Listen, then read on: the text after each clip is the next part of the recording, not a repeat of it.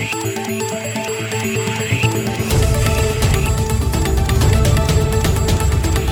et bienvenue à cette nouvelle édition de Santé, Sciences et Développement, le magazine scientifique de SciDev.net en partenariat avec euh, votre radio. Présentation Sylvia Coussan. Au menu cette semaine en Côte d'Ivoire, des milliers de cas de cardiopathie congénitale sont dépistés chaque année, mais très peu de patients sont soignés en raison du coût élevé des traitements. Des spécialistes recommandent en priorité la prévention contre ces anomalies. La pandémie de Covid-19 est sur la voie d'être maîtrisée en RDC. C'est du moins ce qu'affirment les autorités congolaises en se référant à de nouvelles données scientifiques et cliniques qui indiquent des avancées positives dans le cadre de la lutte contre la pandémie dans le pays. Au Mali, le pain consommé à Bamako n'est pas conforme aux normes de qualité et d'hygiène. C'est ce que révèle une étude menée sur la qualité microbiologique et sanitaire du pain dans la capitale malienne. Qu'est-ce que la fistule obstétricale? Quelles en sont les causes et peut-on la prévenir? Réponse dans la rubrique Kesako. Et comme d'habitude, l'agenda scientifique de la semaine, ce sera la note de fin.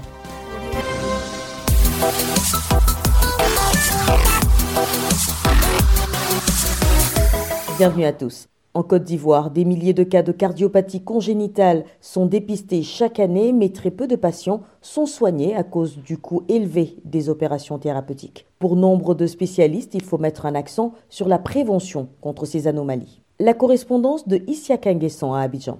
L'Organisation mondiale de la santé soutient que chaque année, 303 000 nouveau-nés meurent avant l'âge de 28 jours à cause d'anomalies congénitales. En Côte d'Ivoire, ce sont 8 enfants pour 1000 naissances qui sont atteints, selon le professeur Ngoran Yves Ndakwaku, chef de service cardiopathie congénitale et adulte à l'Institut de cardiologie d'Abidjan. Il parle de cette maladie. Il faut savoir que d'abord, il existe deux types de cardiopathie cardiopathie acquise, cardiopathie congénitale. Les cardiopathies congénitales, c'est les cardiopathies retrouvées chez l'enfant à la naissance.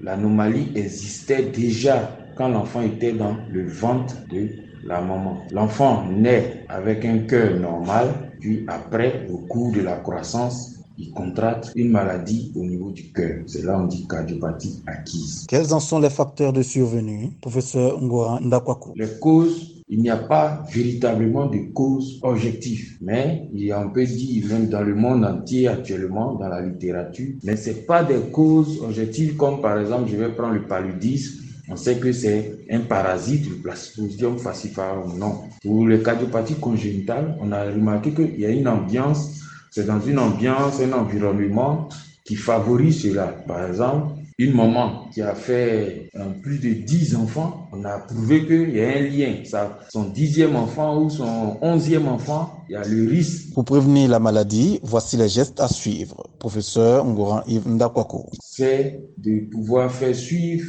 les grossesses. D'abord, même avant de prendre une grossesse, il faut prendre conseil avec un gynécologue. Lorsque on a pris une grossesse, il faut respecter les rendez-vous des consultations prénatales, faire tous les bilans demandés par le gynécologue et puis à chaque fois qu'on se sent mal pendant euh, sa grossesse, il faut voir le gynécologue tout simplement. En Côte d'Ivoire, l'Institut de cardiologie d'Abidjan est pour le moment le seul centre médical habilité dans la prise en charge des malades du cœur. Un second centre est en voie d'achèvement dans la deuxième ville du pays, Poitiers. Ici à Kanguessan, Abidjan, santé, sciences et développement. En RDC, la pandémie de Covid-19 est sur la voie d'être maîtrisée. C'est du moins ce qu'affirment les autorités congolaises. Cette déclaration fait suite à de nouvelles données scientifiques et cliniques qui indiquent des avancées positives dans le cadre de la lutte contre la pandémie dans le pays. Une série de mesures d'allègement ont été prises dans la levée immédiate du couvre-feu. Toutefois, le gouvernement appelle à la vigilance et à observer les gestes barrières pour éviter une cinquième vague. Les détails avec Bertrand Mayumbo à Kinshasa. En République démocratique du Congo, la pandémie des Covid-19 est sur la voie d'être maîtrisée. Déclaration du coordonnateur du secrétariat technique de la riposte contre le coronavirus, le docteur Jean-Jacques Mouyembe Tanfoum.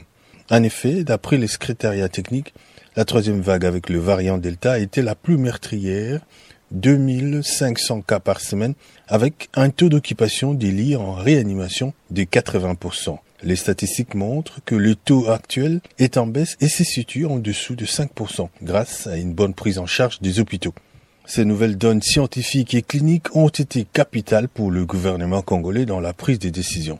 Résultat, les 14 février dernier, allègement de certaines mesures contre la Covid-19. Entre autres, la levée immédiate du couvre-feu sur toute l'étendue du pays, à l'exception des provinces sous état de siège. La suppression du test Covid-19 à l'entrée du territoire national pour tout voyageur complètement vacciné.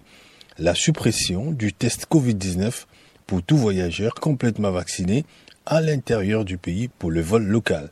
La levée de ces mesures a certes rempli la population de joie, mais le virologue Jean-Jacques Mouyembe ne s'arrêtera pas là. Il interpelle donc la population à plus de vigilance. Nous devons être vigilants et, comme l'a dit notre ministre, continuer à observer les gestes barrières parce que nous avons observé en fait que euh, l'épidémie survient, d'après notre expérience de deux ans, entre les mois d'avril et juillet. Et donc, après ce mois de février, mars, avril, si nous n'avons pas de cas de Covid, nous pouvons espérer vivre donc tranquillement, mais l'hypothèse est là. Il est possible donc que ce virus revienne et nous fasse encore des problèmes. Kinshasa, Bertrand Mayumbu pour Santé, Sciences et Développement. Au Mali, le pain consommé à Bamako, la capitale, n'est pas conforme aux normes de qualité et d'hygiène requises. C'est la conclusion d'une étude menée par des chercheurs maliens sur la qualité microbiologique et sanitaire du pain dans la ville. Cependant, les autorités sanitaires maliennes n'ont pas encore réagi à cette étude. Les précisions de notre correspondant à Bamako, Mardo Cheboli. L'étude intitulée Évaluation de la qualité microbiologique et chimique du pain et de la farine servant à faire le pain dans les boulangers de Bamako a montré que dans toutes les communes de la capitale malienne, le pain consommé par la population est de mauvaise qualité. Les résultats de l'étude présentés par Dr Salimata Kone, auteur principal de l'étude financée par l'Agence nationale de la sécurité alimentaire. On s'est rendu compte que en termes de microbiologie, il y a des germes, les mésophiles anaérobies ont été détectés. Nous avons remarqué que la qualité se détériorait de la boulangerie au distributeur au point de vente, le nombre de germes en la quantification augmente. En dehors de la contamination microbienne, on a retrouvé aussi les pesticides. On a prélevé la farine de blé là, au niveau de chaque boulangerie qu'on a amené au niveau du laboratoire central vétérinaire pour euh, les recherches de pesticides. Effectivement, les pesticides ont été retrouvés. Il y avait l'aldrine, la diédrine, le lindane et puis le DDT. Quels sont donc réellement les risques de ces pesticides chez les consommateurs? Docteur Majoris Lebas, chercheur à l'Institut de recherche pour le développement et co-directrice du laboratoire dynamique spatial des pathologies à Bamako. Les quatre matières actives, donc elles sont interdites en Europe et présentent des risques soit neurotoxiques, soit des effets sur la reproduction ou cancérigènes. Il faut aussi noter qu'au Mali, le transport du pain de la boulangerie au point de vente est catastrophique. Les livreurs de pain utilisent une caisse en fer recouverte de vieux morceaux de plastique empoussiérés sur lesquels se cache le pain à moitié couvert. Les caisses sont attachées sur des motos avec lesquelles ces livreurs sillonnent les quartiers. Pour l'instant, le ministère malien de la Santé n'a toujours pas réagi à cette étude. Marc de Cheboli, Bamako, pour Santé, Sciences et Développement.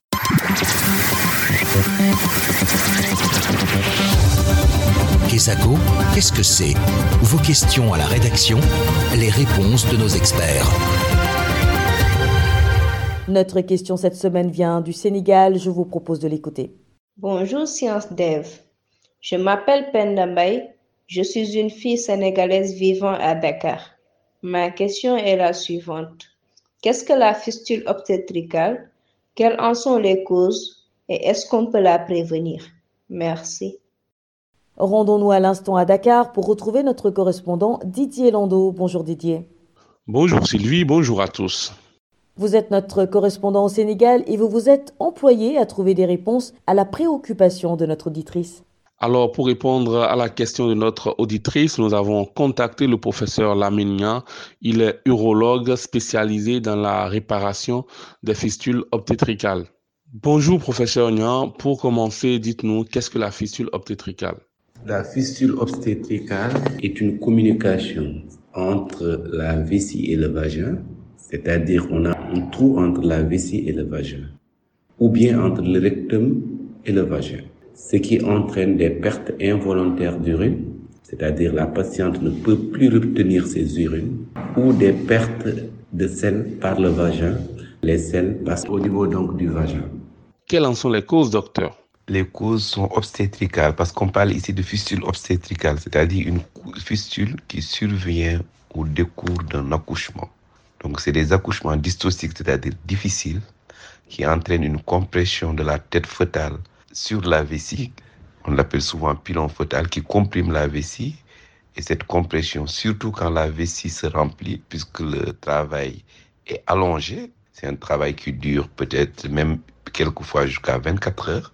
Donc la vessie se remplissant progressivement, en général, la tête du fœtus va comprimer la vessie sur le, sur le bassin.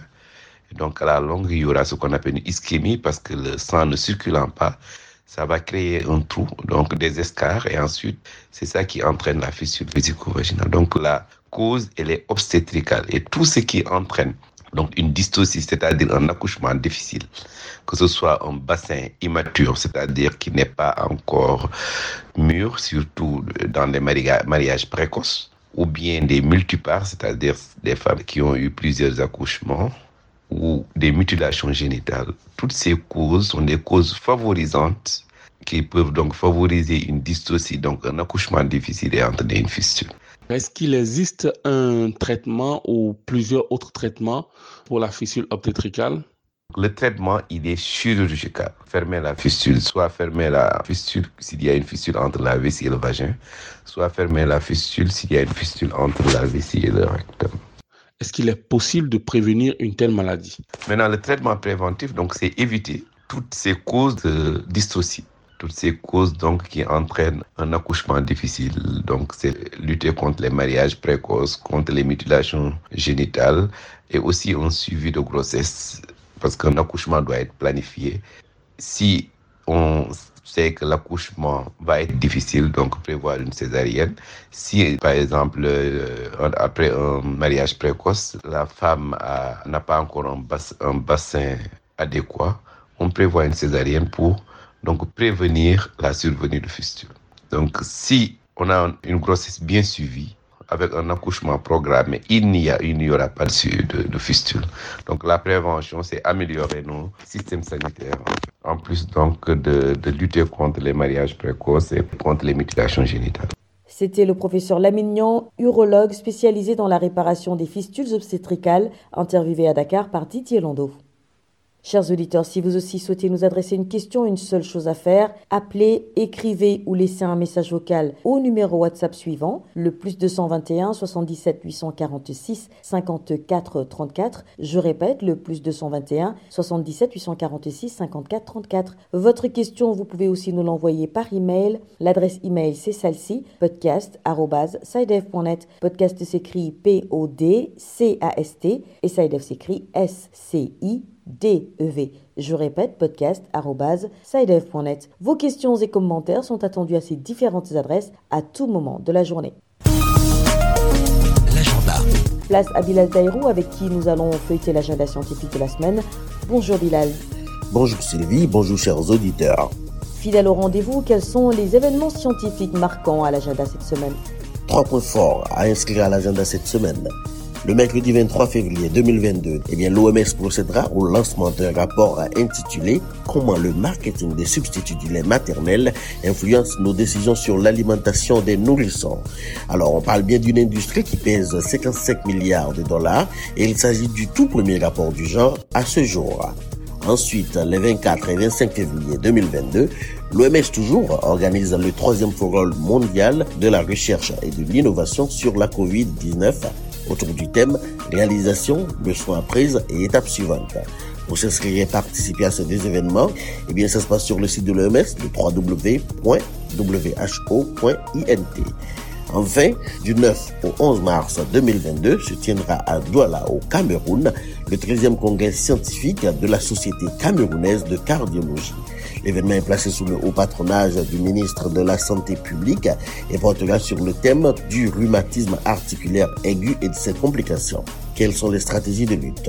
Pour obtenir plus de renseignements, un courriel peut être envoyé à l'adresse scardiologie237 yahoo.fr. Voilà, ce sera tout pour cette semaine, Sylvie. Merci Bilal, mesdames et messieurs, nous voici arrivés au terme de ce numéro du magazine Santé, Sciences et Développement. Rendez-vous la semaine prochaine pour une nouvelle émission, même heure, même fréquence. D'ici là, portez-vous bien.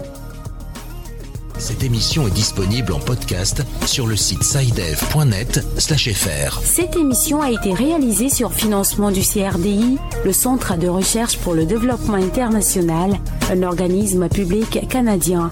Le CRDI investit dans le savoir, l'innovation et les solutions afin d'améliorer les conditions de vie dans les pays en développement.